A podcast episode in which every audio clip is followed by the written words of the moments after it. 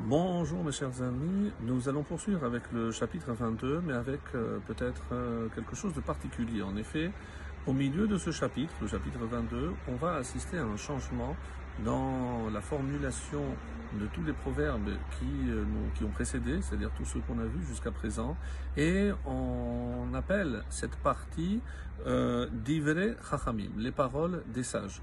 Alors, d'après certains commentaires, donc ces paroles ont été recueillies par le roi Salomon, mais euh, ce ne serait pas lui euh, forcément l'auteur de ces aphorismes, de ces adages. Et d'après euh, certaines études, on dit que c'est comme ça que c'est rapporté dans l'introduction qui est donnée dans le livre d'Arat Mikra.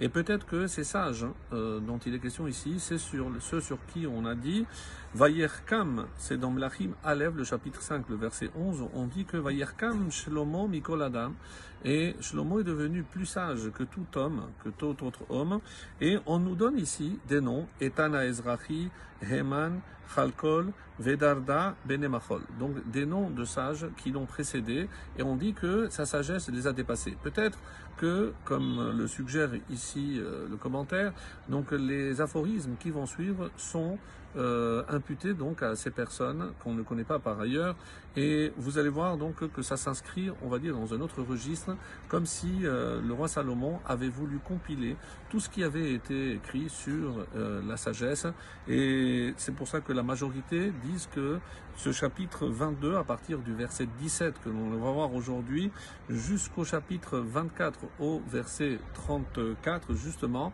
eh ben c'est une série d'aphorismes de ce qu'on appelle d'Ivre Chachamim, des paroles de, de différents sages. Alors on commence tout de suite avec, et vous allez voir donc le style a changé, le verset 17 nous dit Hatoznecha ushma d'Ivre Chachamim. Alors prête l'oreille, écoute les paroles des sages.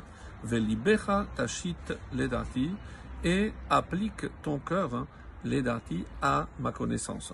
Alors Rashi par exemple nous dit de quoi il s'agit L'ilmot Torah mina chacham.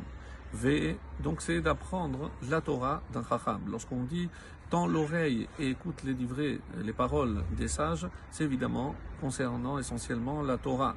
Et attention, ve'im rasha lot ilmod mima asav. Et c'est assez étonnant, un commentaire vraiment qui pourrait faire couler beaucoup d'encre.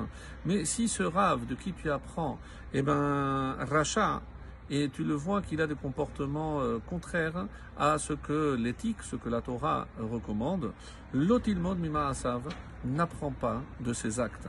Donc ce n'est pas parce que quelqu'un a un titre de rave, quelqu'un a un titre d'enseignant, que parce qu'il euh, a un comportement qui est complètement inadéquat, eh ben, je ne dois pas apprendre de, cela. Metsudot David nous dit, tends l'oreille, mais ensuite il parle du cœur.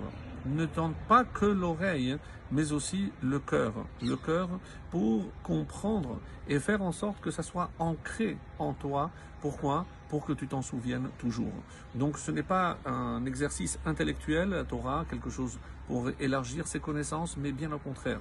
C'est quelque chose qui doit pénétrer dans le cœur de manière à ce que, justement, lorsque cet enseignement aura pénétré mon cœur, ma personne, eh ben, elle va, cet enseignement euh, va changer mon comportement. Le verset euh, 18, Yutret, Kinaim kitishmerem bebitnecha. Car tu auras plaisir, ce sera bon pour toi de les garder bevitnecha dans tes entrailles. Et ça va très bien avec ce qu'on disait. C'est pas simplement dans l'intellect, dans ton cerveau, mais dans tes entrailles, c'est-à-dire dans ta nature profonde. Il faut que les paroles de Torah réussissent à te pénétrer de manière à te changer, à changer ta nature en bien. Yikonu yachdav al sefatecha et à les avoir prêtes, donc ces paroles de sagesse, les avoir prêtes tout ensemble, yachdav al sefatecha, sur tes lèvres. Alors, il est bon que tu t'en souviennes pour que tu les gardes en toi.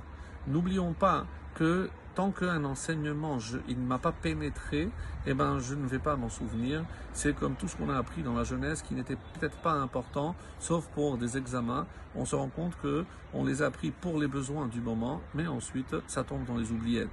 La Torah ne doit pas s'assimiler à cela. Elle doit justement nous pénétrer de manière non seulement ne pas oublier, mais comme je l'ai dit, à faire partie de notre nature. Et comme on avait déjà vu euh, hier le commentaire de Rabbi Nachmiach Yosef, les paroles de Torah sont belles quand quand elles sortent de manière, de manière fluide. Pourquoi? Parce que justement, si elles ont intégré ma personne et ma personnalité, lorsque je vais les communiquer, lorsque je vais les transmettre, ça sort de manière fluide. C'est-à-dire, je sens que ce que je dis, je le dis de mon cœur et non pas de ma tête. Et c'est ce que les Chachamim nous disent pour conclure.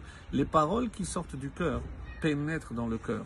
Mais lorsque je m'adresse à quelqu'un, donc à son cerveau, en essayant de lui expliquer la logique de la Torah, ce n'est pas surtout cette manière-là que nous invite ici Michelet à, adopter. Au contraire, faire en sorte que les paroles qui sortent du cœur puissent pénétrer dans le cœur de notre interlocuteur. Excellente journée à tous.